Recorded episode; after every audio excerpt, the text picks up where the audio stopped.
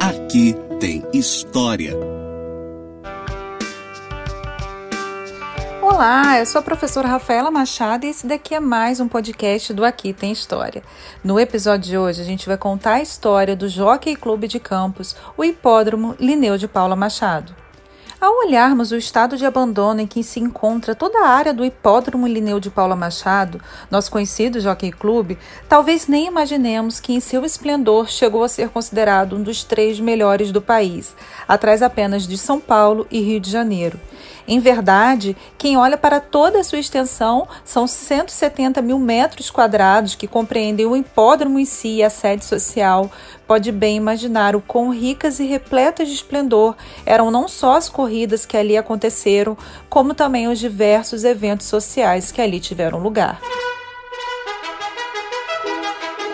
Inaugurado em 20 de outubro de 1957, com a presença de representantes do TURF de várias partes do país e de várias autoridades, o Hipódromo Lineu de Paula Machado funcionou até 2010, ano em que ocorreu a última corrida formada por 11 páreos, já em fase nem tão esplendorosa assim. Logo depois, em 2011, em leilão realizado pela Justiça Federal por conta de várias dívidas previdenciárias e trabalhistas, o local foi comprado por um grupo formado por sete investidores, pelo valor de 4 milhões e meio.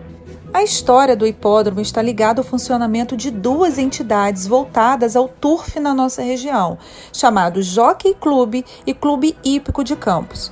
Em 22 de setembro de 1945, as instituições inauguravam sua sede estabelecida à Rua 13 de Maio, número 80, com discurso proferido pelo Major Walter Krenner Ribeiro, diretor do Depósito de Reprodutores de Guarulhos. Mesmo sem saber a data exata de criação dessas duas entidades ligadas ao chamado turfismo, é possível encontrar registros que dizem que, quando da inauguração da sede, ambos já funcionavam há muitos anos na cidade.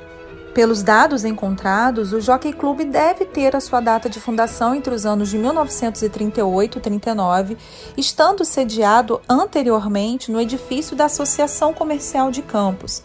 Cabe ainda ressaltar que o primeiro do gênero em Campos foi criado em 1874, na então São Gonçalo, atual bairro de Goitacazes segundo se diz, como forma de aproveitar a instalação da Estrada de Ferro São Sebastião, que havia sido inaugurada dois anos antes. Construção de um hipódromo era desejo antigo, e uma vez feitas as obras para sua construção, já no local onde hoje se encontra, no bairro do Jockey Club, à época chamado de Santo Antônio, foi finalmente inaugurado o Hipódromo Lineu de Paula Machado sem contar com qualquer apoio financeiro público. Sua construção se deu graças aos esforços de Arthur Cardoso Filho e homens como Rubens Venâncio, João Sobral, Rui Ribeiro Gomes e Hervé Salgado Rodrigues, entre outros. Na ocasião, apenas os prados situados no beco é que não haviam sido ainda inaugurados.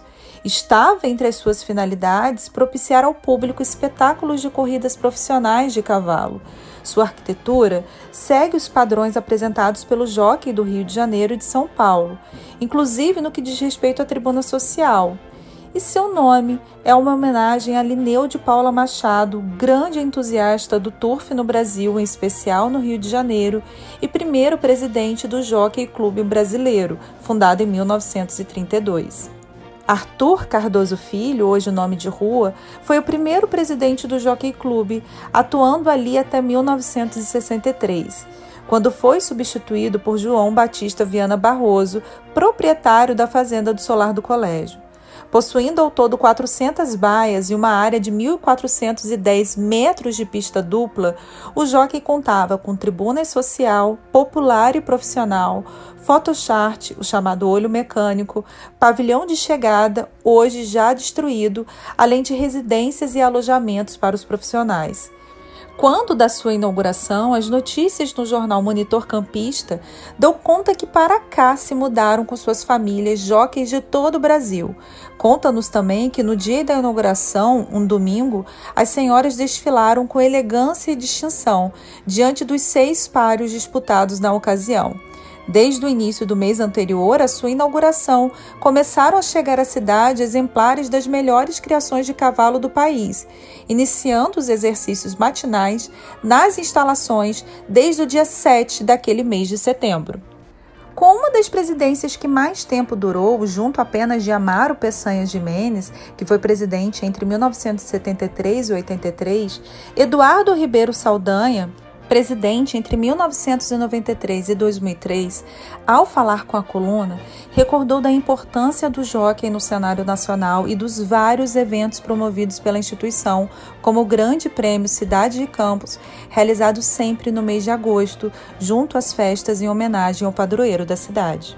Foi durante a gestão dele também que Elizabeth Braga Cardoso Couto se tornou vice-presidente, sendo a primeira mulher a ocupar aquele cargo, além de ter sido também a primeira a participar das reuniões que aconteciam no Jockey Clube da Gávea, reunindo os presidentes de todos os jockeys do Brasil durante o Prêmio Brasil. Foi durante a gestão deles também que foram iniciadas as famosas festas Mulher do Turf, com homenagens às damas e que contavam com a presença de várias autoridades e personalidades do segmento. Até hoje, o futuro do Jockey Clube é incerto. Os sócios entraram na justiça para embargar o leilão realizado no ano de 2011 por discordarem do valor da venda, mas tiveram o pedido de nulidade de arrematação negado. Tombado pelo Copan, Conselho do Patrimônio Histórico Municipal, desde 2013, a Prefeitura também entrou na Justiça para embargar a obra iniciada para a construção de um condomínio iniciada em 2013. Quem hoje o visitar verá cenas de abandono, mas também de destruição, uma vez que o pavilhão de chegada já foi demolido e as cercas que dividiam as raias sumiram. Além disso, não parece ainda haver consenso no próprio Copan se o tombamento realizado se estende apenas à tribuna ou a toda a área do Jockey Club, uma vez que a resolução 005/2013 se refere ao tombamento nos seguintes termos: instalações do Jockey Club, sede do Hipódromo Lineu de Paula Machado. Ressalte-se que o tombamento foi viabilizado através de pedido feito pelo deputado estadual Wilson Cabral, justificado pela importância histórica e cultural do local para a cidade. Esse valioso legado mantém sua firme estrutura apesar dos muitos saques e das várias depredações lá ocorridos. Seu esplendor pode lhe ter sido roubado, mas sua beleza e charme ainda lá continuam. Fazemos votos para que o Copan e o município consigam recuperar a área e dar ao local a finalidade merecida, que certamente não passa pelo abandono e destruição. Se você chegou até aqui e deseja ver mais fotos atuais e antigas desse belo patrimônio campista, visite o Facebook e Instagram do Arquivo Público de Campos.